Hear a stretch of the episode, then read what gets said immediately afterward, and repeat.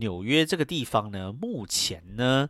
呃，最贵的一家 fine dining 餐厅是哪一家呢？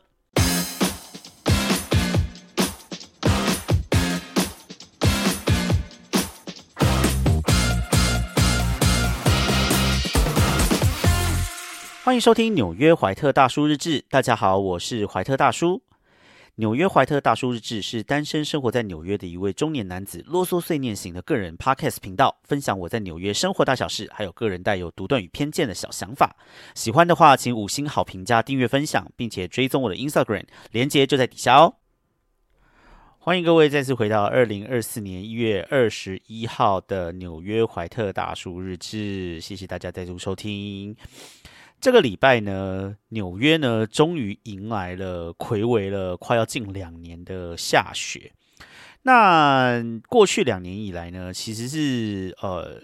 即就算是有下雪，可能也就是飘几。飘几片这样子，就是没有积雪的那种状态，这样就是它下雪可能就是下个，比如说十分钟，然后就没有了。那下十分钟的这种雪呢，是不可能在路上会积雪的，这样它可能下一下碰到路，然后它就融化了或什么之类的，就是不会在路上你你完全看不出来，就是有任何地方上面会有积一层白白的雪这样。那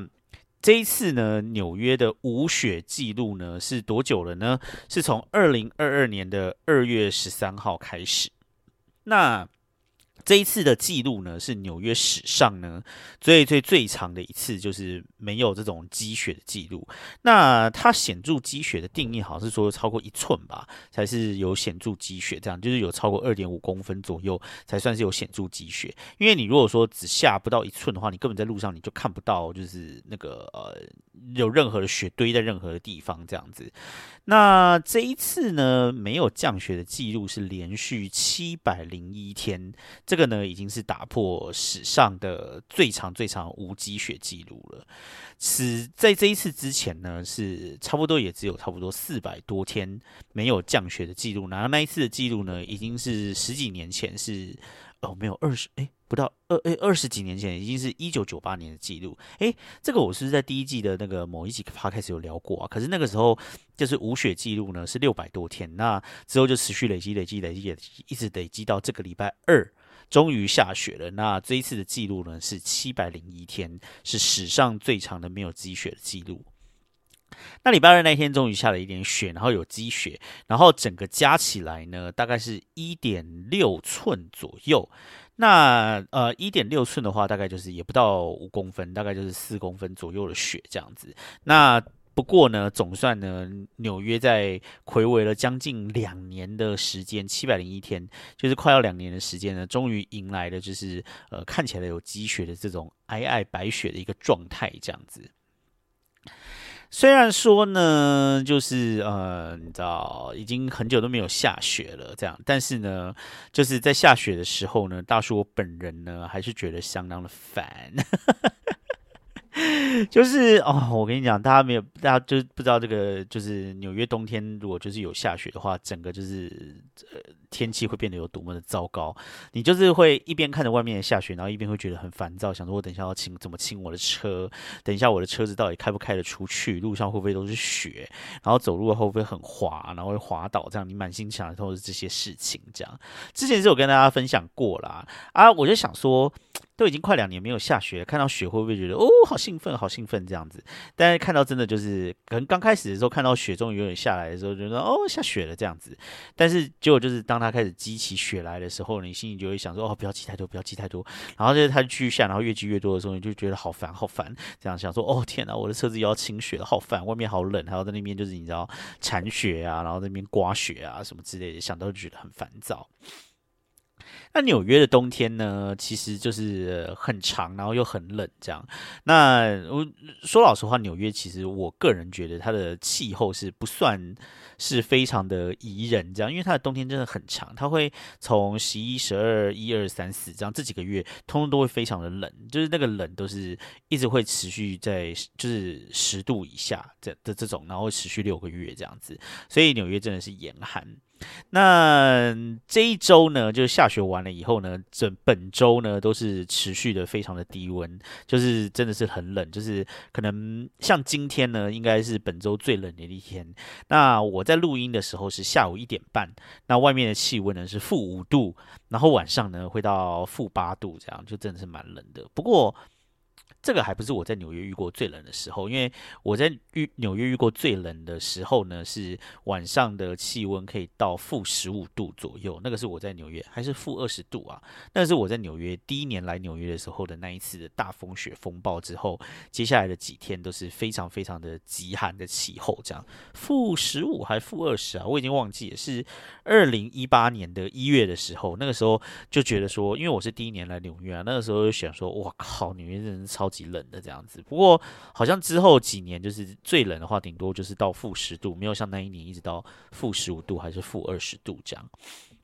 那其实下雪这件事情哈，就是我这一次哈，因为下雪还发生一件非常讨厌的事，就是呢，呃，因为那一天呢，我就开车去上班嘛，然后上班的时候，其实那天上班的时候，开去公司的路上，然后就还都下着一点雪这样。那到了公司之后呢，我就就停车嘛，然后停完车就上去上班这样。那呃，其实美国很多的停车场都是都是室外的这样。你知道要建室内停车场的话，就成本比较高嘛，所以很多那种那种办公大楼，比如说它是在郊区的，它的那个停车场都是在室外，所以我们的办公室的停车场也是在室外这样。那我就把车子放在外面，然后它就下雪嘛，然后下下下下下。它就会积在那个呃车子上嘛，然后呃到了中午的时候，它就没有下雪了，雪就停了。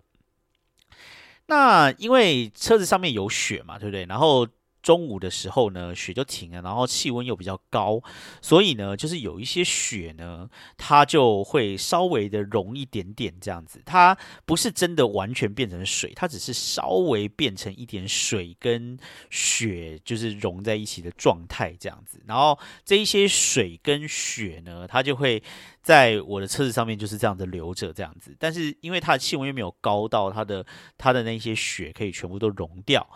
就过中午以后，到了下午呢，因为冬天很快就天黑了嘛，大概四点多就天黑，然后气温又往下降，所以那一些水跟雪呢就会结在一起，变成一层很厚的。冰在你的，在你的那个呃，就是车子外面这样。等到我下班的时候呢，我整个车子的外面已经全部都结了一层冰了，这样子。那结冰的话呢，就是第一个就是你的车门会打不开，因为它会把你车门就是那个呃，就是整个冰会把你的车门就是。结冻住这样，所以你在开门的时候，你要很大的力气在那边拉，你才有办法把你的车门拉开。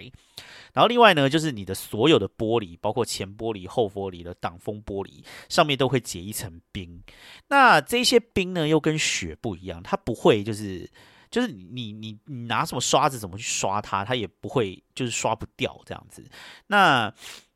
但是它那个冰如果在你的挡风玻璃上面的话呢，你上面就是会有一层冰的，而且那个冰不不会是透明的啊，你就是那一层冰就是就是就是，哎，反正我贴照片在 IG 上面啦，就是我那一天晚上就是从那个我的那个驾驶座拍出去挡风玻璃那个样，那个冰呢就会让你完全看不到前面有什么东西，这样那个冰就是会这样子，啊，怎么形容啊？就是灼灼的了了这样子，然后反正就是你整个视线就是会被冰挡住，你就完全看不到。那那然后呢？你的所有的那些就是车子的窗户呢，就是会被冰结冻，所以你那些车子的窗户全部都没有办法上下，就是完全就是整台车就是很像被摆在冷冻库里面被结冰的状态这样。那这个时候你就什么事情都没有办法做嘛，你就只能就是把你的车子打开，然后把暖气打开之后，然后坐在车子里面等到那一些冰融掉，然后除此之外你就没有任何的其他方法了。是有一些。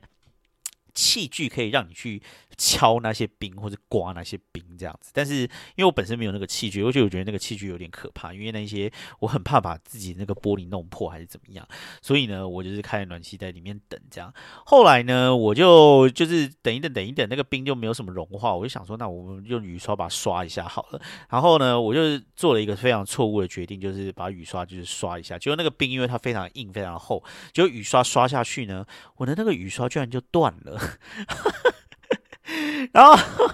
因为断了以后，我想说，我靠，别人现在要怎么办这样子？然后因为就是那个雨刷断了以后就没有雨刷了嘛，对不对？然后所以那些冰呢融化以后变成水以后呢，就没有雨刷去把那些水刷掉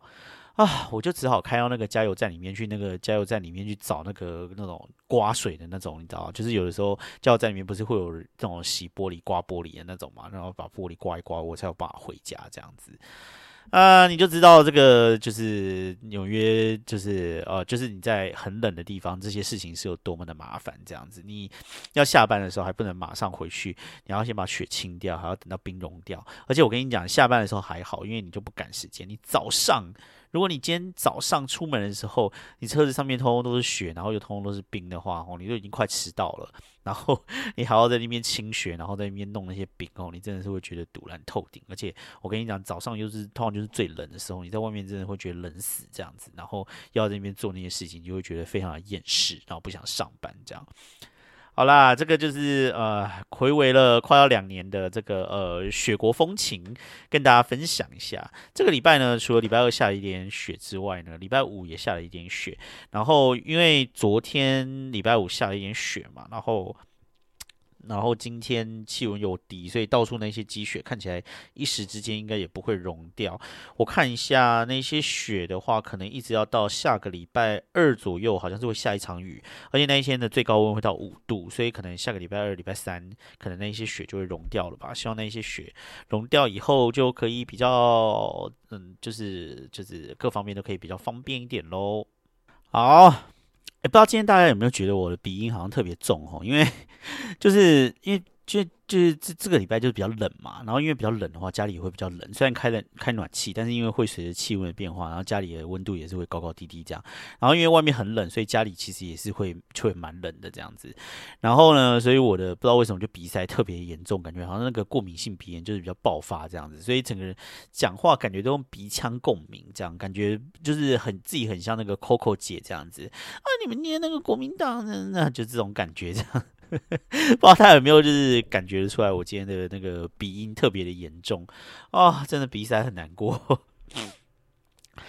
好，今天呢，想要跟大家来聊一下呢，在纽约你可以去体验的一个东西，这样子。那呃，这个东西的话，其实你在其他大城市也有，但是在纽约的话，其实是蛮盛行的。这个东西就是说 fine dining。Fine dining 中文不知道有没有就是呃相对应的这个呃一个专有名词哦。不过 Fine dining 的话，在英文英文其实它是一个专有名词，就是说哦这种这种餐厅属于一种一种餐厅的类型，就是说 Fine dining 这样子。那这种 Fine dining 的餐厅呢，呃中文你可以把它翻成就是呃呃高级餐饮是这样子吗？反正它就是它就是它就是就是就是它就是。很很高级、很贵的这种这种餐厅这样子，然后呃，你可能进去的话，就是会会花掉你可能比如说半个月的薪水的这种东西这样子。如果更多的话，可能是讲你一个月的薪水的都有可能这样。那维基上面呢的 fine dining 呢，呃，它的定义是什么呢？维基上面居然还有定义，它就是说呢，啊，我看一下，维基只有英文，is a restaurant experience，OK。让我用 Chat GPT 把它翻译一下。好，翻译。他说呢，Fine Dining 呢是一种通常比一般餐厅更精致、更独特，而且更昂贵的餐厅体验。好好好，我觉得呢，呃，这个重点就出来了，就是 fine dining 这件这个东西呢，其实呢，它呢不只是要吃而已，而是 fine dining 呢，其实它要提供的东西呢，是一整套的体验。就是你你你就算真的最高级的什么鱼子酱牛排龙虾来，对不对？那那能够有多贵？它能能够要把那个价钱垫垫垫垫到很高的话呢，它一定是要有一些就是除了吃的东西之外的一些体验，这些体验才可以把那个价钱垫得这么高。好，那维基上面是说呢，这类的餐厅的装潢呢，通常采用更高级的材料，并且通常有一些用餐规定，游客一般预期必须要遵守这些规定，有时时候包括一些服装规定啊，或者是用餐规定等等。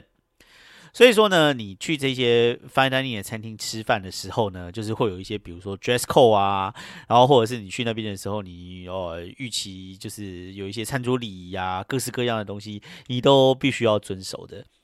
那大家对 Fine Dining 的印象呢？可能最主要从那个嗯，Fine Dining 印象是从哪里来？就是从那个呃，这个这个米其林的那个一星、二星、三星的这个 Fine Dining 的印象来的嘛。那呃，还有一个印象就是说，这些 Fine Dining 就是好像会有很多很多的规矩，比如说像那个日本那边不是有之前有得那个米其林三星的那个什么寿司寿司。之神有没有？然后那个寿司之神不是听说什么？你如果去那边就是吃寿司的话，你不可以拿手机出来。你如果拿手机出来的话，就就会被训斥，就会被喝止，说你吃东西不可以玩手机什么之类的。这样子，这一切的一切呢，可能就是要为了要体验一种你知道，就是高级的餐饮的体验。这样子，就是说你必须要遵守这些，你才可以享受到最好最好的餐饮体验。这样。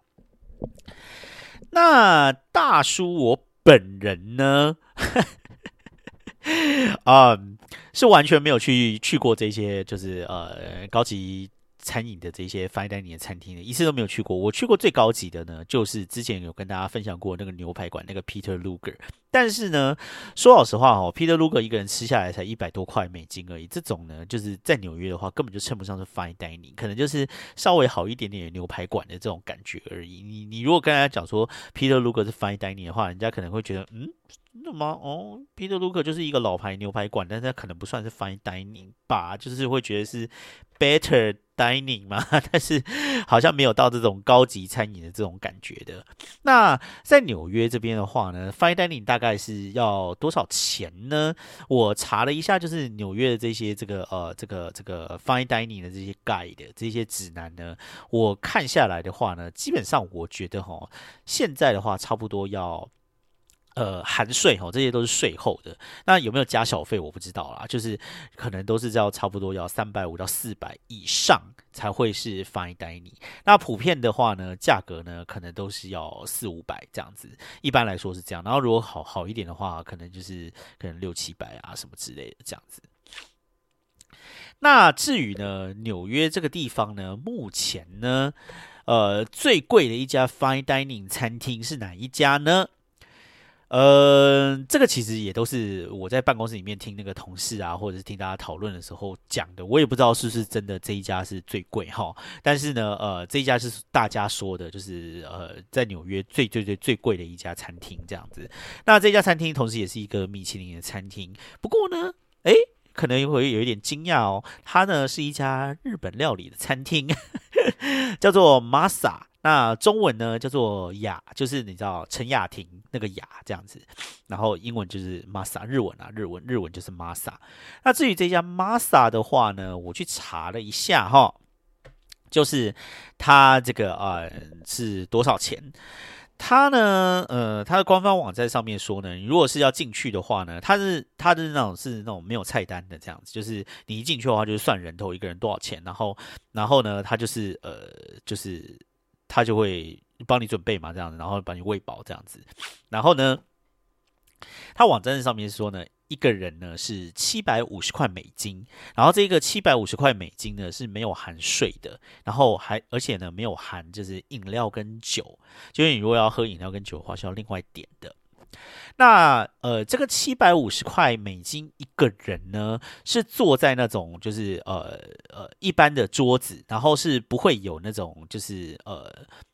那个柜台前面有那种师傅。呃，因为因为你知道这个就是日本料理嘛，然后日本料理的话有一种形式就叫做板前，叫做伊大妈哎，这样就是你就坐在那个寿司台前面，然后那个寿司师傅就会捏捏捏捏捏，然后捏完以后就把那个寿司放到你面前，然后就吃这样子，然后你可能还会有一些互动这样子。然后呢，这个 Masa 的它的网站上面呢说这个哈叫做呃 Hinoki Counter Experience 哦，它还有特地一个叫做 Hinoki，Hinoki 呢就是是快木的意思，日文的快木的意思就是 Hinoki Counter 就是这个快木的这个这个这个这个柜台寿司台，好，所以它是这个快木寿司台的一个体验。那如果你想要坐在这个这个快木台寿司的这个体验的话呢，一个人呢就必须要九百五十块美金。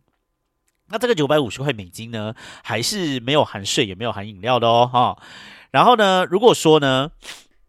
你如果呢想要配这个呃餐酒的话呢，哦，就是一个人呢再加两百块。所以呢，就是一千一百五十块啊啊，你就是呃要有完整的体验的话啊，就是要九百九百五，然后再加两百块，一千一百五十块，然后呢，这个才是就是终于有酒了哈，然后但是还是没有含税，就是然后也没有含小费这样子哈，然后呃一千一百五十块，所以你如果再加税再加小费的话呢，一千五百五的话呢，再加一千一，这样子的话呢是呃一千两百六，一千两百六再加二十块的小费的话，这样子的话一个人加下来差不多就是一千五百块。哦，所以啊，修了修便宜便宜，所以大概就是一千五百块美金的话，你就可以得到一个完整的这个在 Masa 这个日本料理店的，一个完整的这个呃这个 fine dining 的体验。大家说是不是觉得非常的划算呢？那我是不知道这个一千五百块到底体验有这么好啦。我想我人生应该也不会去试，除非有人要请我了。我自己要花钱的话，我要花一千五百块去吃 Masa 的话，我可能是不愿意，因为我就是会会会就是。整个就是在把它换成，你知道皮衣或者是皮裤这样子。哎，我一千五百块，我可以买一件很好很好的皮外套，然后那件外套我可以穿一辈子。哎，然后我一千五百块就要一个晚上就把它烧掉，我可能是不太愿意啦。所以这个也是钱呢，就是会是我一个很主要，就是不想要去吃这些。放在带你的理由啦，但是对于那些有钱人来讲，因为你知道纽约多的是有钱人，对于那些有钱人来讲，你知道就是这种一百一千五百块一个晚上，可能对他们都都都根本就就只是你知道一点小皮毛而已，他们连就是眼睛眨一下，他们就就会花下去了。所以说，可能就是他们有他们的市场啊，但是可能对于我对于我来讲的话，我可能就是没有办法花这么多钱去吃这么好的料理。那这个呃，我其实是有吃过这个这个这个板前料理，这个一大妈这种这种这种料理的。那我我我吃过两次，一次是在台北，是别人请我吃的。然后在台北吃的话，一个人顶多就是一千多块、两千块这样子。一千多块、两千块的话，你就是在在纽约的话，你大概就是可以吃一个吃到饱的火锅。对，那呃。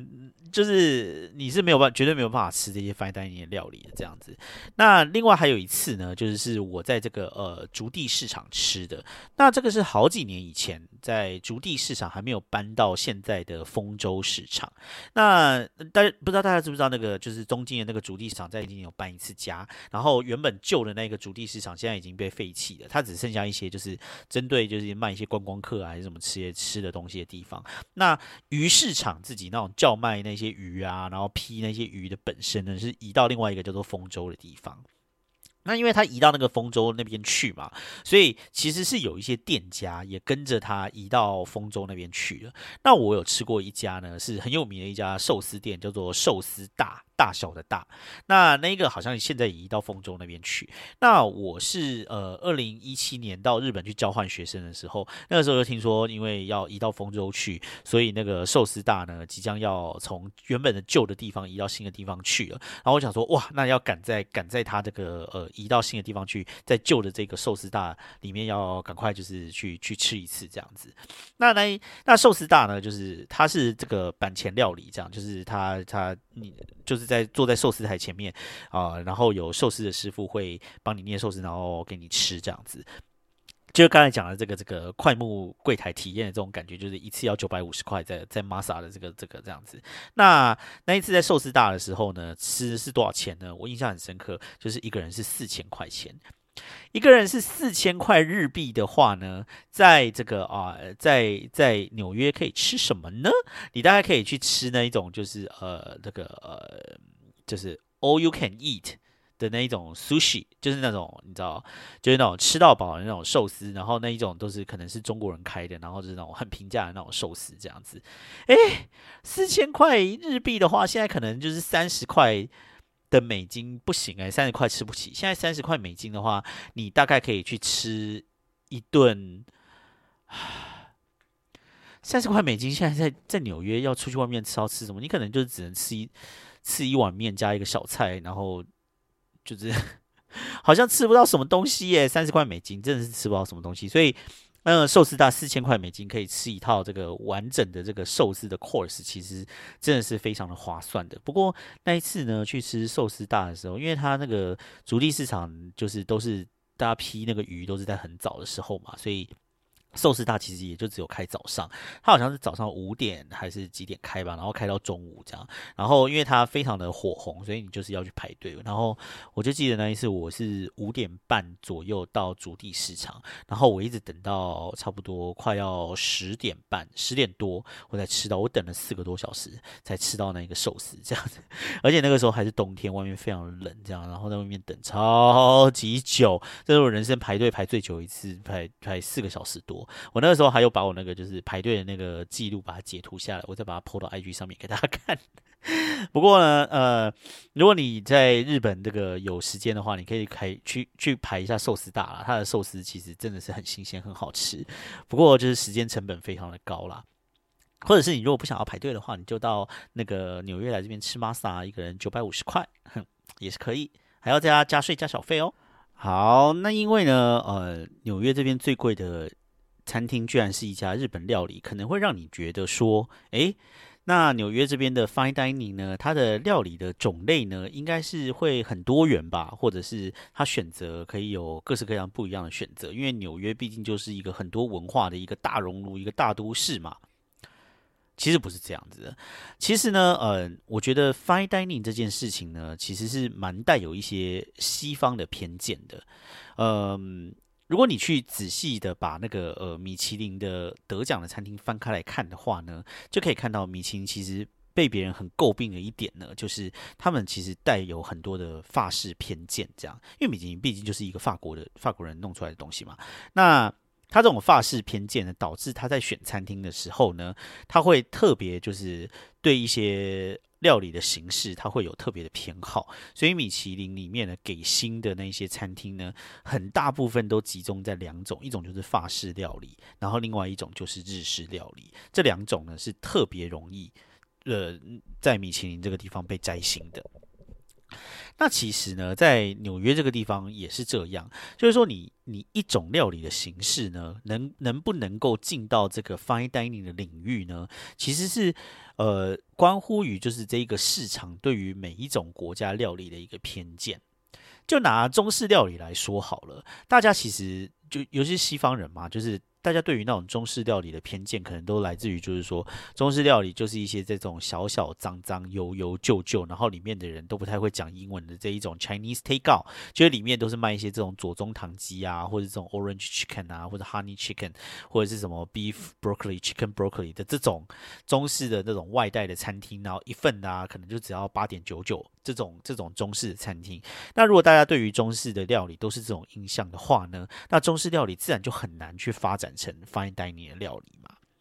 那对于美国人来讲呢，就是呃。他们，而且而且一般，呃，可能是比较针对白人，因为这些人的这个经济条件比较够。那呃，他们能够接受，就是说我走进去一个餐厅，至少都要五六百块起跳的料理的话，可能到最后就是也就只有那些，可能也就是法式料理，或者是一些这种高级的一些新的美式，在那边讲求一些你知道健康啊，或者一些什么新的分子料理形式的这种餐厅。那要不然就可能是一些欧式什么，比如说意式啊什么之类的。那一般就是在亚洲的话呢，除了日式料理之外呢，其他国家的料理其实基本上很难进到这些 fine dining 领域。你连就是，比比如说，你就自己想象好了，我今天如果要去吃一家，比如说台式料理或者是呃越南料理的餐厅，然后你一进去，你要花两百块美金去吃这么贵的东西的话，你愿意吗？对不对？所以就是说。其实，呃，fine dining 这种东西多多少少就是呃，会去体现。这一个城市或是这个世界呢，对于就是呃料理的一种世界观，就是 all about your perspective，就是你对于哪一种料理才能够称上称得上是 fine dining 的料理。其实我觉得不光是这一个餐厅本身，而是你在对于料理的形式或是料理的种类本身呢，就已经带着一层滤镜了。所以呢，你在这个地你在这个地方呢，能够找到 fine dining 料理的餐厅呢，大概也就是就是那几种这样子。不会有你想象中的多元啦，我觉得这个也是，就是我觉得料就是 fine dining 的算是一个限制吧，就是说你其实你去 fine dining 的话，你好像到最后会让人有一种感觉，就是说好像 fine dining 就就是那个样子，这样子好像就是会有一点了无新意这样子，然后也没有办法看到呃像一般的这种平民的庶民的料理会有这么多变化，或者是有一种很丰富的生命力的感觉这样。那还有一个呢，就是我觉得我自己哦很不想要去吃 fine dining 的一个原因，就是哦。我因为 fine dining 它讲求的是一种体验，就像刚才讲的，就是这个 Google 呃不是 Google 这个 Wiki 翻译过来，就是说它呢是一种更精致、独特、昂贵的餐厅体验。所以说呢，就是有很多的 fine dining 的餐厅呢，它为了要有有这些体验，它就会一直想要跟你互动。你知道，这个是我的印象啦。哦，有些吃过 fine dining 的人，就是就是呃，这这是我个人自己的一个偏见啦，因为我毕竟没有去吃过，但是我就觉得好像。就是会有一种，就是厨师一直要来跟你讲话，或者那个服务生一直要跟你嘟嘟嘟的讲啊，就是说啊，你这个是哪里产的啊，然后是怎么样啊，然后有多稀少啊，什么之类的。他就是要创造一种，就是哦，他现在做这道料理真的是哦了不起，你知道就是你才会觉得说付这个钱可能会比较有 get 这样子，比较值得这样子嘛。就是他很了不起的这种食材，或是他的烹饪的手法是多么的创新，或者什么之类的这样。但因为我。我个人哈，就是非常的不喜欢，就是就是在吃饭的时候，旁边有人那边嘟嘟嘟在那边讲这些，我会觉得非常的烦。所以我就想说，如果我去吃那些 fine dining，然后老子付了五百块，然后旁边还有一个人一直在那边絮絮叨叨讲说我现在做的这个东西有多厉害，多多多厉害，多厉害，我应该就是会觉得很烦，然后会觉得我这五百块丢到水里这样，嗯。不过我我觉得我这个也是我个人自己的这个这个这个以前的这种呃体验来的偏见啦。我的这个我这个偏见从哪里来的呢？对，就是从那个王品的集团来的。就是以前去吃什么陶板屋啊，或者是吃吃什么什么西体呀这种，他每上一句啊，就是说啊，就是什么什么什么什么，然后建议你要什么什么什么什么什么右右边数过来第二根汤匙，然后什么用用第几根指头怎么样怎么样什么之类的这样。然后我就记得我以前去吃那个那个王品的时候啊，他们就来来来人员嘟嘟嘟一直讲，我就跟他们讲说，你可不可以不要讲这些？我就觉得你们这些讲这些很烦。但是他们嘟嘟嘟嘟一直讲，然后我就觉得好烦。然后我后来我就写的那个那个顾客那个意见表，跟他们讲说，服务生太烦，叫他不要一直在那边讲这些有的没的，还一直讲，然后打扰我吃饭。所以呢。我就想说，如果我呢，我去那个就是吃那种你知道 fine dining 这种体验，然后他一直要来跟我。跟我讲这讲那讲这讲那的话，我应该会觉得很烦。而且我就觉得，我如果今天去消费，人家一直来讲的话呢，我因为我的个性比较差，所以我就会觉得说，别人好像一直要来跟我推销或者 upsell 什么东西这样，然后我就就不想啊，我就想吃自己想吃什么东西，我会问你，不要一直在那边问东问西，也会觉得非常的烦。然后我吃东西，我也想跟跟跟我朋友聊天或者安安静静的吃这样子，所以我就对于这种 fine dining 的这种东西就有一点却步。不过我在想，就是大家在设计这种 fine dining 的体验的时候啊，我在想，就是他们就是去 fine dining，跟你一般跟朋友出去吃饭，我觉得好像是不一样的两件事啊。因为你一般如果去跟朋友吃饭的话，可能你的主题是你要跟朋友出去吃饭，想跟朋友聊天，想跟朋友叙叙旧，或者想跟朋友你知道，就是很久没见面，见面一下。主体是你跟你的朋友，或者你跟你的家人，或什么之类。然后这些吃什么东西其实是配角，就是说哦，吃可能就是选个还不错吃的地方，然后可能会成为你们聊天的某一个话题，就说哎，这个这个这个餐厅好吃不好吃，或者怎么样，什么新鲜不新鲜，这是你聊天的一个配菜。但是，呃，你今天你跟朋友去吃饭的话，餐厅不会变成主角。但是对于这些 fine dining，你就付了这么多的钱，然后你还要付这么多的时间，或者是你还要去什么呃什么 dress up 你的衣服什么之类的，你这些成本都已经付下去了。所以你去那边的话，主角绝对不是你，或是你朋友，或是你们两个人之间的互动，你的主角一定要摆在那一家餐厅上面。所以说呢，你到那个地方去的话呢，你就可能就是没有时间再跟你的朋友聊天或者怎么样这样子。你的全心全意就是必须要摆在那一家餐厅，把那一家餐厅当成是你今天晚上的公主这样子。你的目光就是在那一家餐厅的料理，在那一家餐厅的服务、装潢，任何那一家餐厅的东西这样子。那我我我我是挺爱吃的啦，然后我也喜欢吃好吃的东西，但是呃，我会。我觉得就是当我去吃一家餐厅的时候，我会把就是去体验一家餐厅的这一件事情摆在我自己我自己之上吗？就是我想要去吃那家餐厅啊，然后我想要开开心心的享受食物，然后我想要开开心心的在那边就是你知道呃吃东西聊天这样子。我我我觉得如果说今天我去那边，我的目的不是这个，而是而是我的目的是要去去去去按照那一个餐厅想要给我的体验去 follow 它的规则的话，我会觉得好像有一点不舒服。对，所以这个就是我之所以。可能为什么不是那么想要去吃 fine dining 的另外一个原因啦？但我觉得重点还是钱啦，因为我就是比较穷嘛。如果我有钱的话，而且我跟你讲，就是 fine dining 餐厅，如果你去跟他讲说你不要跟我讲话的话，他大概也是不会跟你讲话了。但因为我就今天比较穷嘛，所以你知道我去那边的话，就是你知道，就是欧巴桑心态，就是就是你知道，就是什么东西都是一定要知道做到极限，否则钱会很浪费。好，最后呢，来讲一下呢，就是这个呃，有关那种日式料理，像刚才讲到的 Masa 或者是什么各式各样比较高级的那种日式餐厅，他们通常就是就是就像刚才玛莎一样，是一个人多少钱，一个人多少钱这样子，然后他就会通通都帮你弄好。那这种其实有一个形式哈，这个是从日文过来叫做 Omakase。那 Omakase 的话呢，其实是原本是出现在日本，尤其是寿司店里面的话，就会兼跟。进去的话，然后那个呃，比如说那个寿司那个代酱大酱有没有那个胎秀？问你说你今天要吃什么寿司的话，然后你就可以讲说哦哦，omakase 或者是 makase de kutsai 这样子，就跟他讲说，就那个中文是写成那个这个任。就是任务那个任这样子，然后就是说哦，就是说好啦，今天要吃什么东西呢？就任由你决定，这样子就让那个就是这个这个这个这个这个寿司的师傅帮你决定，看今天哪一种鱼比较新鲜，哪一种鱼比较好吃，就让他帮你来配这样子。那 omakase 就是一种这样的形式，然后特别是指这种呃这种寿司店。通常是这种寿司店或者比较高级的这种，然后是坐在那种板前，然后让寿司的师傅帮你决定的这种。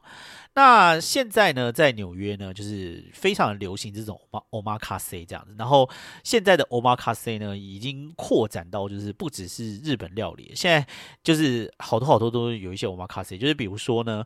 呃，最近好像很流行这种就是韩式料理的 omakase，但是他也会说是 omakase 哦。然后他就是就是一样，就是坐在一个吧台前面，然后前面会有人帮你这样怎么弄啊弄啊弄啊弄啊这样子。但是它也叫做 omakase 这样子，但分明就不是日本料理。或者是说有一些那种寿司的这种 omakase 呢，它不一定是日本人开的，它可能是呃中国人开的，可能是怎样，然后。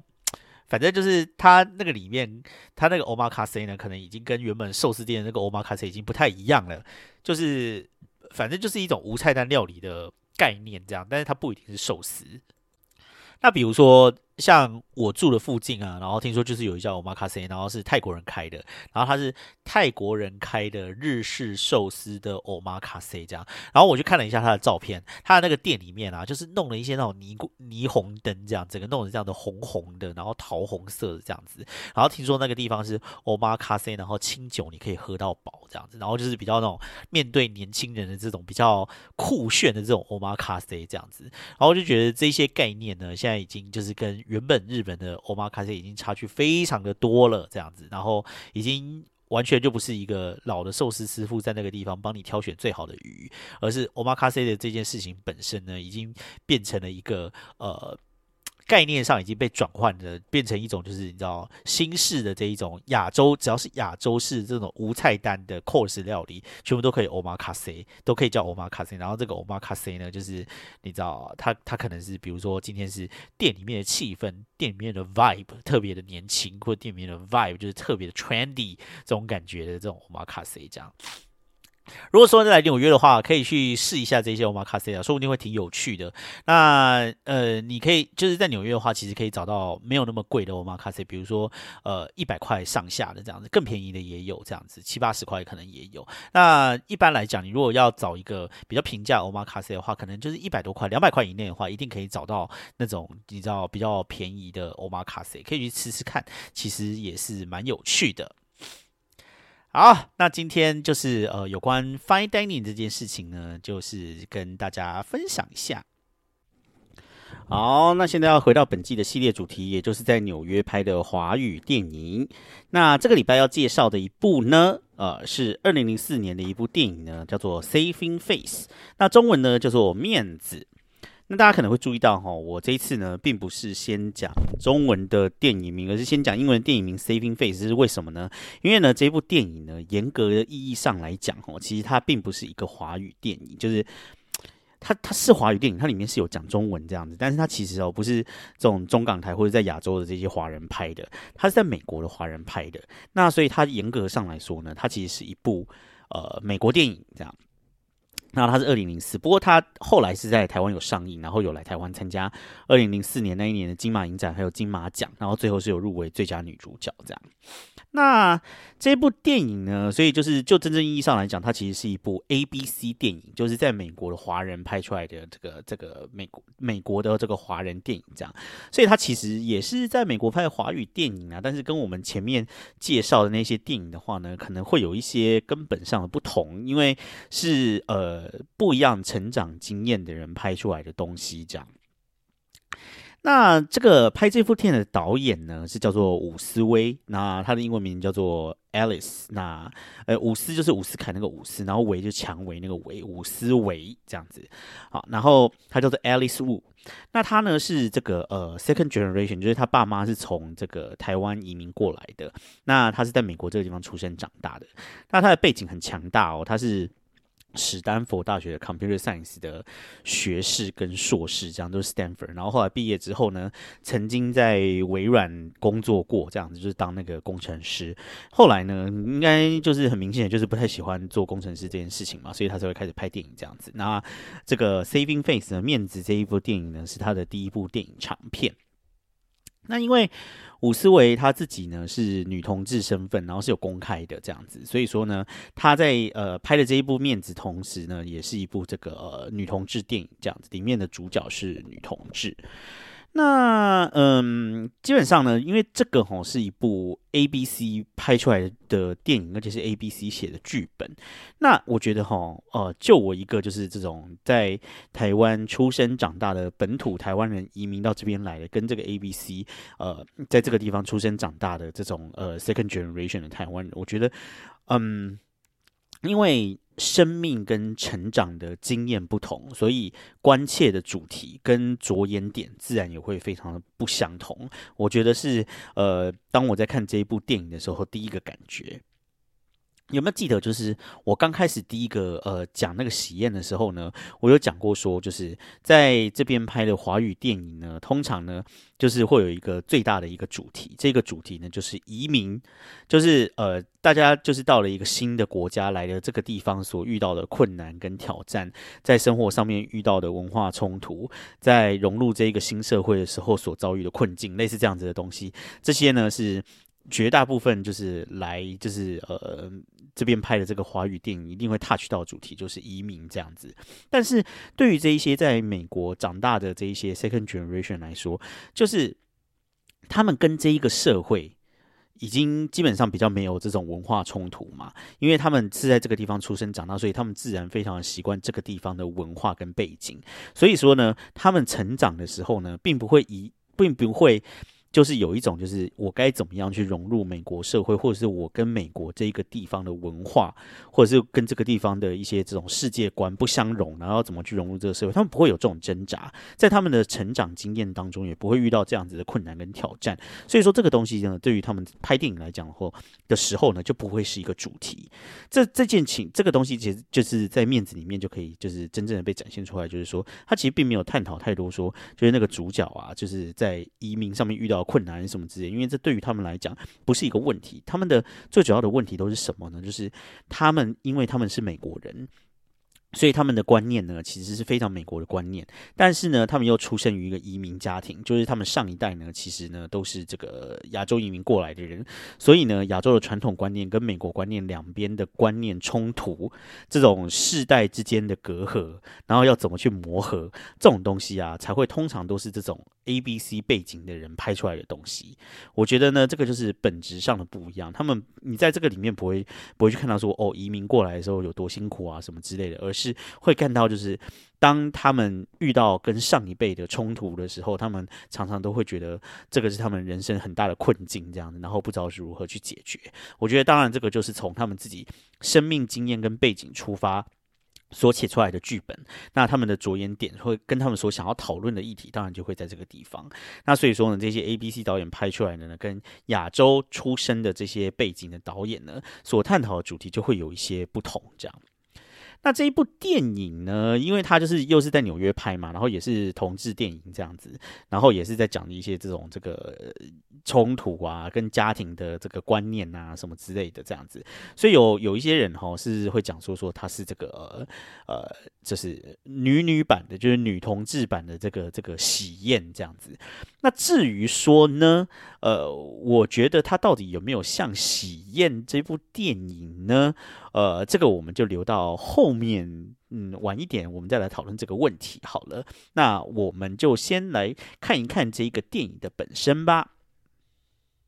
那这一部电影呢，虽然说它的女主角哈是挂这个一个 A B C，然后它的中文名叫做杨雅慧。他这个 A B C 啊，也不是 A B C 啊，他在台湾出生，然后五岁移民到美国这样子，所以呢，他就是就是讲英文嘛，讲就是一个 A B C 的样子这样。虽然说主角是挂他，但是我觉得其实有两个人是主角，就是杨雅慧跟演杨雅慧她妈妈的两个人其实都是主角。那演她妈妈的呢，是一个这个中国的大牌女演员，就是陈冲，是演这个戏里面演她妈妈的这样。那电影里面这个杨雅慧名叫做小薇哈。哎，看到这个小薇就知道这个导演哦，这个伍思威哦，一定就是把小薇当成自己来写，这些名字连名字都用一样，你就知道说伍思威一定把他就是全部的生命经验都灌到这个角色里面去的这种感觉，这样。那故事其实是发生在这个纽约哈，然后这个小薇呢，她是一个呃外科的这个实习医生这样子，然后她是一个人住在曼哈顿租房子。那她的妈妈就是陈冲呢，跟她的外公外婆呢是住在这个法拉盛这样子，很真实，真的很真实。呃，那剧里面的这个设定是说呢，他爸爸已经死掉了，所以陈冲是独立抚养他长大的这样子。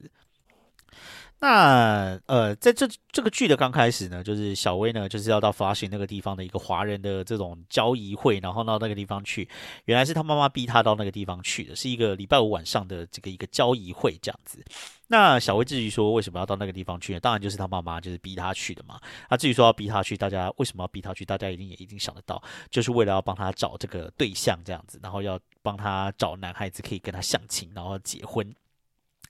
但是呢，里面呢，就是因为他就是呃女同性恋嘛，所以他对这些这些男生其实他都都没兴趣这样子。但是他也不能让他家里人知道，就是说他就是这个女同性恋啊。所以说呢，就是他就早去，然后每次去的时候都心不甘情不愿的这样子。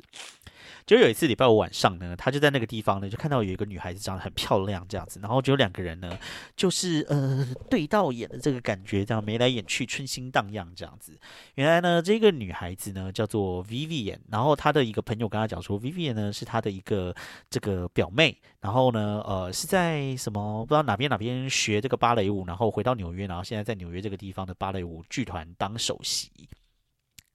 两个人看起来就是彼此就是看对眼，然后就是很喜欢对方嘛。但是他们两个在这个上面也没有打招呼，也没有什么这样子。结果隔天呢，小薇就是回到这个。医院去上班的时候呢，在中午要投贩卖机的时候，旁边突然有一个人出现了，然后跟他问他说：“诶，没有零钱吗？No change。”结果他一看呢，居然是那个 Vivian 就出现在他的身后，这样他要问那个 Vivian 说：“诶，你为什么跑来这个地方？”结果 Vivian 就跟他讲说：“呃呃，我来看我爸。”这样子，所以两个人呢，就是就更进一步这样。就后来呢，就是两个人就更进一步，然后慢慢交往，然后两个人就在一起了。然后就后来呢，他就发现说，原来呢，Vivian 他的爸爸呢，就是小薇他的老板，就是他的指导教授，就是外科的这个指导教授。原来他的自己的这个指导教授，居然就是那个 Vivian 的爸爸这样子。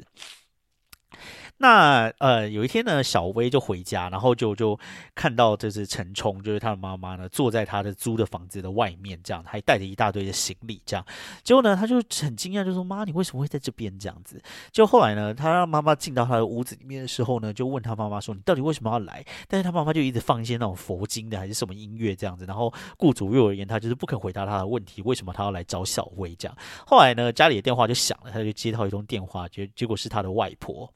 那然后他就问他外婆，就说：“妈，到底怎么啦？为什么他要他要来这个地方，要 stay with me 这样子？”然后 结果呢，他的外婆就跟他讲说：“你妈怀孕啦，这样子。”然后结果原来呢，那个陈冲啊，他居然呢就是怀孕了，他四十八岁的这样子，然后居然又怀了一个小孩子这样，然后呢。因为他怀了一个小孩子，结果他的外公就就问他说：“这个到底是谁的孩子？到底爸爸是谁？你快给我说！”然后结果他妈妈呢，就是硬是不肯说那个小孩子是谁的小孩子。这样，结果他的外公就说：“你真的是败坏门风，就丢尽了我们家里的脸。”然后就把他赶出家门。所以他妈妈呢，就只好呢，这个跑到曼哈顿去找小薇，然后就跟小薇开始了同住的生活。那呃，开始。就是跟妈妈同住，你很久没有跟妈妈住，然后又一起跟妈妈住的话，那当然是很崩溃嘛，你知道？就是在在在这个这个这个各式各样的东西，然后妈妈都是你知道管东管西啊，然后就这样。虽然说他妈妈自己就是情况也没有好到哪里去，被赶出家门，然后就是呃又没有工作，然后这个呃这个又又又怀孕了，然后身体还需要人家照顾这样子，但是他还是一直跟跟小薇就是讲说啊你要找男生啊什么之类的这样子。但是小薇呢，她其实呢就是呃她喜欢。的人是 Vivian 嘛？那 Vivian 是一个非常就是直接，然后开放而且热情的人，这样。然后 Vivian 呢，就是会很直接的跟这个小薇，就是展现出他对小薇的喜欢。然后呢，他也非常的大方，就是很很希望让大家都知道他们彼此之间的恋情，这样。但是呢，小薇呢？对于要在这些朋友的面前呢，展示他跟 Vivian 之间的恋情呢，他也非常的不舒服。那就是呃，Vivian 虽然很喜欢他，但是因为小薇他这样子的态度呢，也让 Vivian 变得有一点心灰意冷这样子。那另一方面呢，就是他妈妈呢，因为跟他住在一起嘛，然后各各种事情都是要他让他妈妈去照料这样子。然后小薇当然就是觉得也是觉得非常的崩溃，然后也不知道爸爸是谁。结果他医院里面的同事呢，就建议小薇就是说，要不然你就帮他找个男的帮他相亲吧，这样子，然后让他妈妈就是有一个嫁给一个新的男的的话，诶，就有人照顾你妈啦。结果呢，这个这个小薇就说，诶。喂，哎，好，不错哦，好好建议哦，这样子，所以呢，他就开始帮他妈妈找这个相亲对象，这样子。然后一瞬间呢，就是你知道，有一种母女关系这个倒转的这种感觉，这样子。然后陈冲好像变成一个小女孩，然后呢，这个小薇好像变成她妈妈，然后还跟她讲说：“你这个头发要放下来比较漂亮，你要穿红色的比较漂亮，人家才会什么什么才会对你有好感这样子。”然后陈冲啊，因为他就是其实他心里真正喜欢的人应该是那个孩子的爸，所以呢，他就是出去跟很多的一些这个男生相亲啊，没有一个他看得上眼的这样子。然后所有的相亲对象都被他打枪这样，然后就是。是，就是就都那个陈冲也都不想要跟那一些男的在一起这样子，然后就会你就可以看到很有趣的说，开头是。陈冲一直帮那个小薇安排相亲，结果到了接电影的中段，可以变成小薇开始帮妈妈安排相亲。但是呢，呃，这些相亲呢，就是终究都不会有结果。那为什么不会有结果呢？就是因为呢，其实他们母女两个人呢，始终没有办法诚实面对自己心里的感受，还有面对自己的情，就是呢。陈冲喜欢的人应该就是那个孩子的爸，虽然就不知道那个孩子的爸是谁。然后小薇喜欢的就是 Vivian，但是因为呢，他们母女两个都不够勇敢，所以他们母女两个呢，就是一直不断的逃避自己心里面感情的归宿，这样子，所以就只好让这一个情况一直恶化下去，然后所有人都卡在这个地方，就通通都不能动，这样子。这个时候呢，就发生了两件事。一件事情呢，是那个呃，Vivian 呢，他呢就收到了巴黎的一个剧团给他的一个 offer，要让他去巴黎那个地方跳芭蕾舞，这样。然后呢，Vivian 呢，虽然说这个他就一直很挣扎这样子，所以说他就希望说这个小薇可以跟他，你知道，就是。可以正视他们之间这一段感情，给小给 Vivian 一个承诺这样子，但是呢，想不到就是小薇就没有办法给他，然后 Vivian 就是整个人就是心灰意冷。然后另一方面呢，就是小薇的外婆，也就是陈冲的妈妈呢，突然病倒了，然后呢，结果就就病倒，然后就送到那个小薇工作的那个医院里面去这样子。那呃，在那个呃。就是他的外婆送到医院去的时候呢，是小薇还有小薇的指导教授呢，就是呃，就是去照顾他的外婆。结果呢，在就是呃照顾他外婆的时候，Vivian 就突然出现了。就他爸爸就问说：“Vivian，你为什么出现在这边？”然后 Vivian 就说：“哦，我我就只是想要来看看你这样子。”就就被他爸看出来，就他就来找小薇，就说：“原来这个 Vivian 不想要到芭蕾。”巴黎那个地方去参加那个 take 那个 offer 的原因，就是因为你啊，这样子，所以他爸爸就跟他说，这次是对于 Vivian 来讲一个非常好的机会，这样子，如果你不让他去的话呢，你就是呃能够成功的一个绊脚石，这种感觉这样子。结果呢，因为他爸爸跟小薇这样讲，所以开小薇就开始呃跟那个 Vivian 避不见面，然后就让 Vivian 就是伤透了心这样子，然后呢。结果呢，呃，最后呢，就是呃，他跟 Vivian 再度见面的时候呢，就是因为小薇她自己不够勇敢，Vivian 是可以。为小薇，他放弃一切，留在纽约跟他一起，但是小薇却没有办法勇敢的面对这一段感情，就让 Vivian 伤透了心。就后来两个人就分手了。然后在分手的时候呢，小薇呢，她就是就是觉得为什么没办法没办法诚实的面对自己？就当天晚上回家的时候呢，她就跟陈冲就出轨了这样子。然后呢，那一段呢，哦，我觉得看了很难过。他就说，他回家的时候呢，就跟他妈妈讲说。呃，mom，他就说我爱你，但是我是 gay。那然后呢，陈冲呢就就就回他，就跟他说，他就跟他说呢，说你怎么可以一口气说这两件事情？你一面说你爱我，一面这样伤透我的心。然后呢，最后他就说，我不是一个坏母亲，我的孩子不可能是 gay。这样子，结果呢，小薇呢就是非常的失落，她呃想不到她妈妈居然不接受这件事情，这样，然后结果她就说，那她就说，Then maybe I'm not your child，就是说我可能就不是你，不该是你的孩子，这样子。所以呢，呃，这这件事情呢悬悬在那边就没有办法解决嘛。结果后来呢，他的外婆的。病情呢突然急转直下，然后就他的外婆就突然就离世了。就他外婆离世呢，让他妈妈就是有一个很大的打击，这样子。所以呢，陈冲呢最后就决定呢，就是就是 follow，就是他的。爸爸就是小薇的外公的安排呢，去嫁给了有一个人很好的一个很老的一个叫做一个周先生这样子。那个周先生对他很好，但是因为妈妈其实根本就不喜欢那个周先生，因为他妈妈内心其实喜欢的就是那个孩子的爸爸嘛。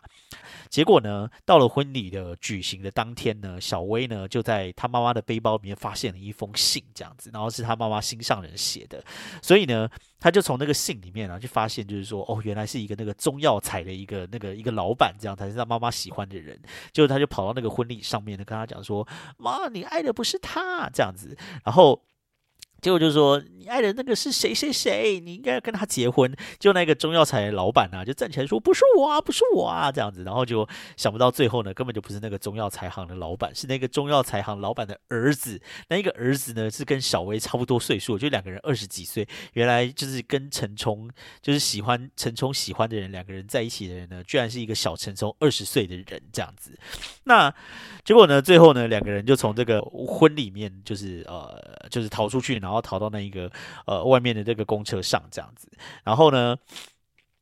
陈冲就是等于就是诚实面对自己的情感嘛，然后呢，结果呢，他就他妈妈就跟他讲说，其实你跟 Vivian 在一起也是不错的。然后这个时候 Vivian 已经要到巴黎去了，然后就他们他就就撞的就到那个机场那边去追那个 Vivian，但是 Vivian 已经伤透了心嘛，然后 Vivian 就是最后呢，就是想说。呃，再给你一次机会，然后就在那个那那个机场就说你在这个地方亲我这样子，结果小薇还是不够勇敢，连这件事情都做不出来，就 Vivian 就是很伤心，就是离开那个，然后就去巴黎了。但最后呢，就是还好，就是电影的最后还是一个 happy ending，因为三个月之后呢，就是这个呃小薇呢，就是回到那一个这个这个华人聚集的场景的时候，那个时候 Vivian 就突然就在那个地方这样子。然后，结果呢，他就跟 Vivian 就看到这一次的小薇呢，就决定要诚实面对自己。然后最后最后呢，他就走过去 Vivian 面前，就跟他讲说：“啊，请跟我跳一支舞这样子，然后 Vivian 就就最后就跟他跳一支舞，然后两个人就在一起了，这样子就是这样。所以呢，这个妈妈跟这个这个女儿呢，最终呢就是都诚实的面对了自己的感情。然后妈妈呢就跟这个这个年轻的小帅哥在一起，然后呢 Vivian 呢不是 Vivian 小薇呢就跟自己喜欢的 Vivian 就两个人在一起了，然后过着幸福快乐的生活。所以这个就是这个电影里面的最后的结局啦。那这部电影呢，呃，其实是一部蛮轻松的一个这种这种爱情浪漫喜剧的感觉。为什么是爱爱情浪漫喜剧呢？就是说它里面就是有几个要素嘛，就是呃，他们母女呢都遇到了这个这个命中注定，然后喜欢的人要在一起这样，然后中间呢会遇到一些这种外力的阻挠这样子，然后这些阻挠呢最主要来自的就是这个家庭的传统观念啊，还有这一些这个一代跟一代之间的冲突这样子，然后最后呢克服了困难，然后最终得到了幸福。这样，所以你可以把它当成一个爱情浪漫喜剧来看，这个是 OK 的。这样，但但是呢，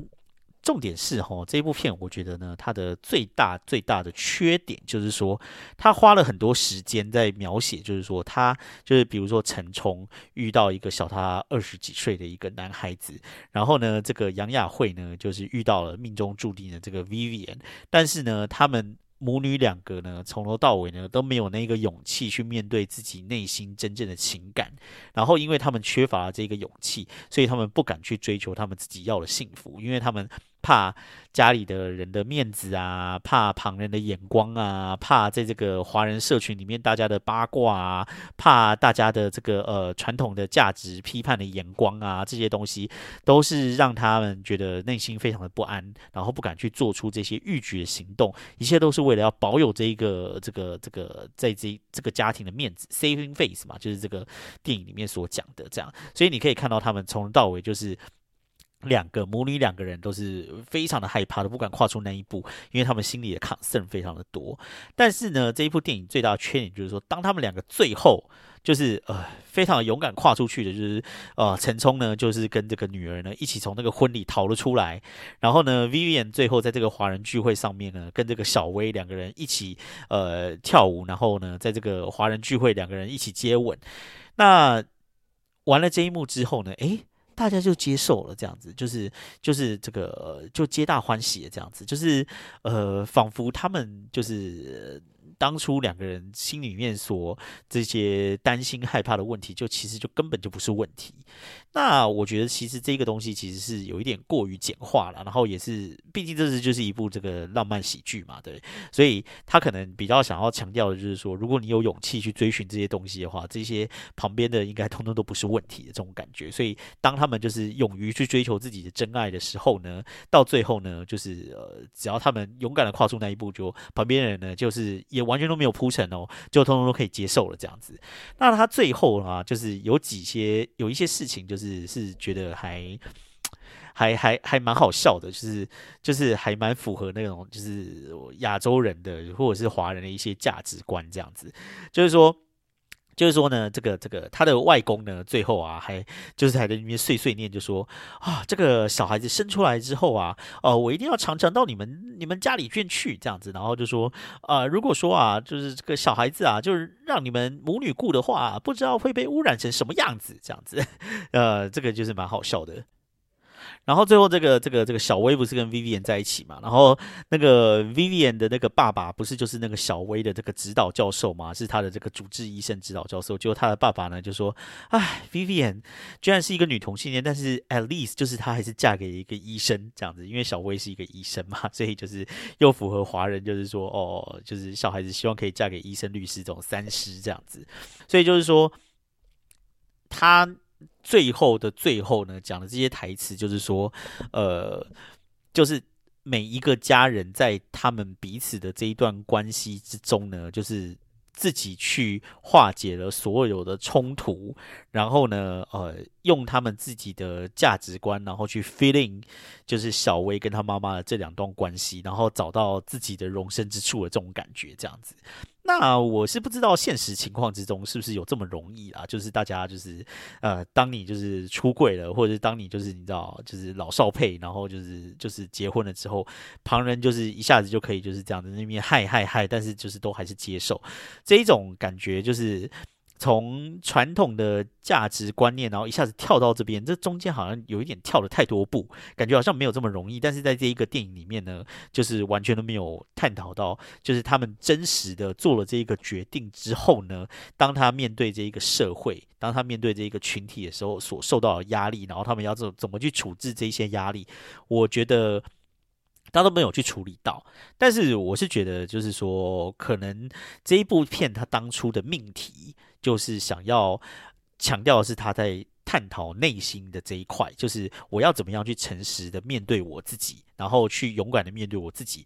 然后，呃，不被这一些传统的价值，或者是这些你知道所谓的面子这些东西所捆绑，才是这一部电影最主要想要探讨的东西。所以我觉得好像也还是可以接受了，因为我们最主要要看的是这一对母女的心境的转折嘛。所以说到最后，就是他们实际在这个这个社群里面面对的压力啊，然后你知道，就是踏出柜以后，或者是你知道公开恋情之后所遇到的压力，他不处理的话也就算了，反正这一部电影不是要处理那个地方，但一直会觉得就是说最后这个地方好像有点。跳得太快，这样子就是有一点这种这种年终大放送，你知道的这种感觉，这样，这是我觉得这一部片最大的一个缺点。这样，那很多人呢会把《面子》这一部电影呢拿来跟李安的《喜宴》去做比较。但老实讲，吼，我觉得这两部电影虽然说哈，它它都都是在纽约，哈，第一个，那然后接下来就是都是在讲同性恋，然后呢，他都是在讲什么上一代、下一代什么什么价值观冲突，没有办法接受什么这些事情这样子。但是我觉得两个电影里面所要讨论的命题是完全不一样的，就是说，呃，面子你可以看得出来，就是说，他他最主要要讨论的是，我有没有办法过我自己心里面这一关，我有没有办法去诚实的接受我是谁，我有没有办法诚实。只面对我自己内心的情感，这样子，这个是他自己的勇气。但是呢，就是喜宴，它里面根本就没有讨论这个啊。喜宴喜宴一刚开始，那个你知道赵文轩演的那个角色，他嘣，他就是同性恋，然后就已经跟一个老外在一起了，这样子。那他完全就是没有要去处理，就是他自己内心的挣扎，或者是你知道自我认同什么的，他他他都没有在处理这一块。他要处理的就是就是两代之间的冲突跟呃。彼此之间怎么样去呃 live with it，你知道吗？就是要怎么样去呃化彼此之间的冲突，然后呃怎么样去找到一个解决之道，然后可以让两边都可以就是你知道继续的日子过下去这样。那这个关于这一点呢，就是面子里面没有给出答案，就是面子里面大家就接受了这样子，但是喜宴所给出的答案就是我们都不要说破这样。喜喜宴里面就是他们。最后就是彼此都都没有说破，狼雄也没有跟跟跟那个赵文轩讲说我知道你是 gay 呀，对不对？赵文轩也没有跟狼雄讲说我是 gay 呀，也没有出柜啊，也没有什么，通通都没有，大家都不戳破，但是大家就这样子好好的过下去吧。这个是喜宴给出的答案，但是面子给出的答案呢是说。我们终终究呢是要面对自己的真实，面对自己的情感，然后就是要先这个这个大破大立，就是要先把这些东西都都戳破以后，然后大家再找一个新的这个这个立足点，这样子，这个是面子所最终所给出的答案。那我觉得呢，这个东西其实也跟导演他自己的这个人生的历练有关啦，因为也是有看到，就是说伍思威呢，他呃当年呢好像也是有跟他的妈妈出柜，然后呢呃他说呃因为伍思威他是在这边长大的嘛，所以他当然都是。就是讲英文这样子，但是呢，据说他出柜的时候是用中文跟妈妈出柜的。那这一段就是刚才有解释到，就是说，就是说我爱你，但是我是 gay 这样子。我相信啊，我相信当初吴思维在跟他妈妈出柜的时候，应该也是这样这样子。我觉得，呃，很有可能是这个导演自己的生命经验直接把它套用到电影里面去的这样子。你可以看到，就是说，当上一代跟下一代传统跟这个这个新一代的价值，东方跟西方的冲撞，然后当你要出柜的时候呢，在这个时候会遇到的一些场景，我觉得他是很想要很真实的把它刻画。出来这样子，那我觉得最后呢，他给出了就是吴思伟他这边给出的答案，就是说，反正呢，我们呃大家都是彼此爱对方的这样子，只要有爱，这一切都不是问题。我们终究是家人这样子，然后这些面子谁管他，对不对？哦，只要我们能够是彼此爱对方的，然后这些温情家里家里的这种伦理，这个彼此之间的这个羁绊是可以超越这一切。这个是吴思伟给的答案啊，这样子。虽然说我不知道这个答案是不是真的，但是这个可能是因为伍思维他自己的人生经验所导出来的结论这样子。但是我是不知道，就是现代的家庭有没有办法这么开诚布公去接受这件事情啊。但是毕竟电影里面可刻画的就是一个很理想的现实嘛，所以说这部电影毕竟就是一个你知道很开心的一个浪漫喜剧这样子，所以其实给出了这一个结局呢，也是蛮可以被接受的啦，所以大家可以去看一看。好，那最后来跟大家分享一下，就是我从这个电影里面看到一些小细节啦，哈，就是呢，第一个就是这一部片是一个二零零四年的电影嘛，那说老实话，哈，我觉得就是。电影里面的一些场景哦，可能因为他拍的都是一些地铁站啊，China Town，然后之前也有讲过嘛，就是说 China Town 就是一个时间几乎冻结的地方，就是我每天看 China Town 就是好像跟现在都长得差不多，所以我在电影里面看到地铁站啊，什么 China Town 也都是跟现在差不多这样子。你你你会觉得说，就是那个电影，你即使跟他讲说是二零二零年拍的，你可能也会相信，因为他就是没有拍到一些就是感觉好像很旧，什么二十年前的这种感觉的地方这样子。不过呢，有一个地方我就觉得呢，就是彻底的露馅，就是看得出来是二零零四年的电影，那就是那个女演员的眉毛，因为你知道当初就是你知道，就是两千年，就是千禧年那个时候，不是就是流行那种很很细，然后然后就是画的很高的那种眉毛嘛，就是看当当年那个 S H E 就知道，然后那里面的那些女生就通通都是画那个眉毛，然后那些眉毛就是有一种复古感这样子，然后我就想说，诶，原来那个眉毛。那个时候原来就是不只是台湾这样子流行想不到那个时候就是在美国这些 A B C 也都是画那种眉毛，所以我就想说哈，就是原来眉毛这个风潮也有可能是非常的全球化这样子，就是大家可能画的眉毛都差不多。至于现在的眉毛好像是有稍微比较粗一点，不过我不太确定现在流行的眉毛风潮是怎么样，大家可以那个就是呃稍微就是 advise 一下，就是说现在的眉毛到底是流行怎么样的。不过你如果去看电影。就是面子的话，你可以留意一下他们的眉毛，就是那种很细，然后很拔尖的眉毛，这样子看起来真的是非常有二零零四年感，这样子。那在这个里面呢，呃，你会一直看到，就是有一个地铁，然后那一个地铁呢是这个七号线，这个呢也是非常的真实哈，因为就是这个七号线呢，就是从这个这个这个这个下西 （Lower West），就是曼哈曼哈顿的这个西西城那个地方，然后一路通通通通通到法拉盛这样子。所以说，呃，你通常去法拉盛的话，你就一定会坐到这个七号车，所以它里面呢就是会一直拍到这个这个七号车的一个那个那个牌子这样。那至于说那个里面那个地铁站吼，我研究了很久，我在猜呢，那个地铁站应该是这个四十二街地铁站。虽然说这个这个这个。讯息好像没有没有什么很有很有用，但是我跟你讲，四十二街就是一个很大的一个站，就是它有好多好多好多的车，通通都会在那个地方停，这样子，可能有个成十十班车，什么什么什么什么什么什么七啊，什么 E F D 啊，什么 B D，什么 A B C，什么好多好多车，通通都有在那个地方停啊，它就是一个很大的站啊，这样子，所以说，呃，那个地方的那个呃地铁站，我猜应该就是四十二街没有错。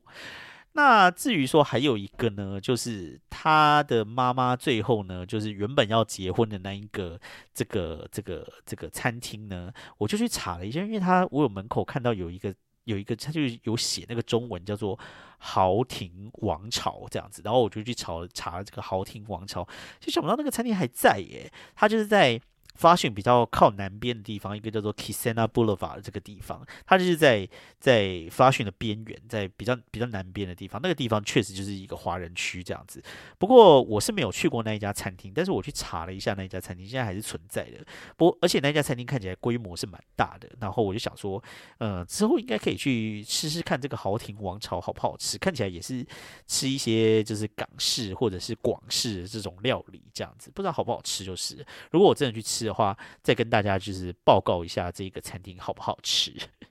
那还有呢，就是这一部电影呢的海报，跟他就是从那个这个婚礼逃出来以后，然后坐上公车的那一幕呢，那一幕呢就是非常的明显哈，他就是在致敬一部电影。那一部电影呢，就是一部老电影，叫做。毕业生的 Graduate，那毕业生这一部电影呢，就是好像一九七几还是一九八几年的一部电影吧。然后那一部电影是这个达斯汀霍夫曼的成名之作，这样子。然后里面就是有一个哦，一九六八年的，一九六八年。然后他就是这个达斯汀霍夫曼，好像就是爱上一个老师嘛。然后两个人就是最终就是从老师的这个不知道是婚礼还是什么地方，然后两个人牵手就跑出来，然后跑出来以后就是在一个在一个公车上面，然后就是坐在公车的最后一排这样。这个是这个这一部电影的 Graduate 这个毕业生非常非常。就是著名的一个桥段，这样的最后的一个桥段。那这个 Saving Face 的这一段呢，非常明显就是在致敬这个毕业生的这个电影桥段。所以大家如果就是有兴趣的话呢，也是可以去看一下毕业生这一部电影，这样。最后呢，是这个之前喜宴呢，就是有讲到说，这个狼熊跟龟亚雷他们回台湾的时候，他们去搭飞机的那个 terminal 呢，是有一个叫做 TWA terminal 的地方嘛，对不对？那在面子的这一部电影里面呢，就是当那个 Vivian 要过去巴黎参加那个巴黎的芭蕾舞团的时候呢，他去搭飞机的地方呢，这一个 TWA 的这一个 terminal 又出现了，而且呢，他就是呃。就是 Vivian 叫那个小薇要给他一个 kiss 的地方呢，就是当年这个狼熊跟龟亚雷他们就是在跟那个，就是这个赵文轩他们说拜拜要过去通关的地方，一模一样的地方，在一模一样的地方拍的，只是呢，就是 TWA Hotel。就是 T W A 它的识别是都是红色嘛，所以说你在喜宴里面看到它的地毯都是铺红色的这样。你现在到了 T W A Hotel 里面可以看到它里面地上也通通都是铺红色的。但我不知道为什么在面子里面啊，他们的地毯不是红色的耶？是因为它中间有经历过一段不是 T W A 经营的时候，还是怎么样吗？我不知道，因为它的地毯是铺黑色的耶，所以说它的那个。建筑的造型其实是跟 TWA 就是一样，因为是在同一个建筑里面嘛。但是那个地毯颜色不知道为什么不一样。如果有知道为什么的话，是可以跟我讲一下。但是我想应该就是就是应该也不会有人知道，我再去查一下好了，到底为什么会会就是这样子，我也。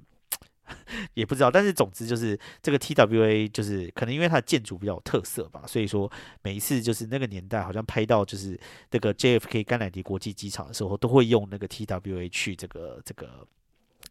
这个当做这个电影的场景，这样子还蛮有趣的。好。那这个礼拜就差不多就是这样喽。介绍了一部就是由一个 A B C 导演拍出来的电影，然后呃，这部电影也是真的是很好看、很流畅这样子。然后，并且就是看完了以后，你会觉得就是还蛮开心的这样子，因为它就是一部喜剧电影这样子。然后结局也是皆大欢喜，很棒这样子。然后你也可以看到，就是里面的这些 A B C 就是真的都是 A B C 在演的。然后感觉上呢，就是。毕竟我自己不是 A B C 啊，所以我是不太知道说 A B C 他们遇到的人生的课题是什么。但是就我从一个旁观者来看的话，我觉得这里面在刻画 A B C 所遇到的一些问题，还有 A B C 他们跟一般这种就是移民过来的人的互动，你知道吗？因为他们就是讲英文嘛，这样子，然后会加加一些很破的中文，这样子，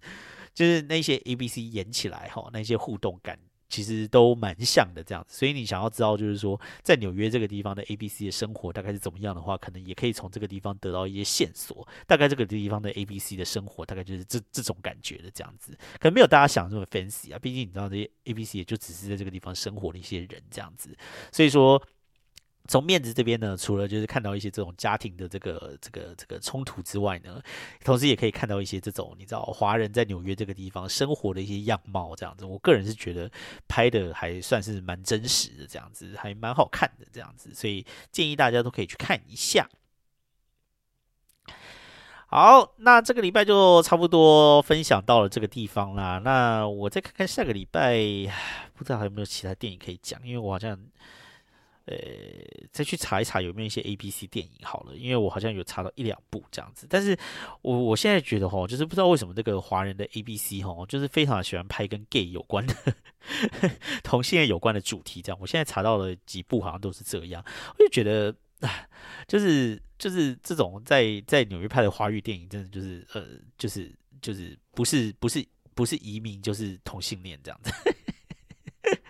可有没有一些其他的可以拍呀？真的是哦，希望就是以后可以看到一些比较有创意的主题啦，不要老是在这样子。就是虽然说我因因为因为因为因为我我我我自己是看了，我是觉得不会很腻啊。但是我会想说，其他人在看的话，会觉得就是你知道，就是老是拍这些主题，就是不烦吗？这样子，我就想说，大家也是可以再去搜索一些其他的主题啦，好不好？就是可以给大家一点更有一些其他的面向去拍这样子，不要老是就是围围绕在这些东西，大家看久了也是会蛮烦的。这样子，好啦，那这个礼拜就谢谢大家收听喽。那我们就呃，希望大家下个礼拜都有一个美好的一周。那希望大家下个礼拜都可以再回到这个地方继续收听我的频道喽。那我们就下个礼拜再见喽，拜拜。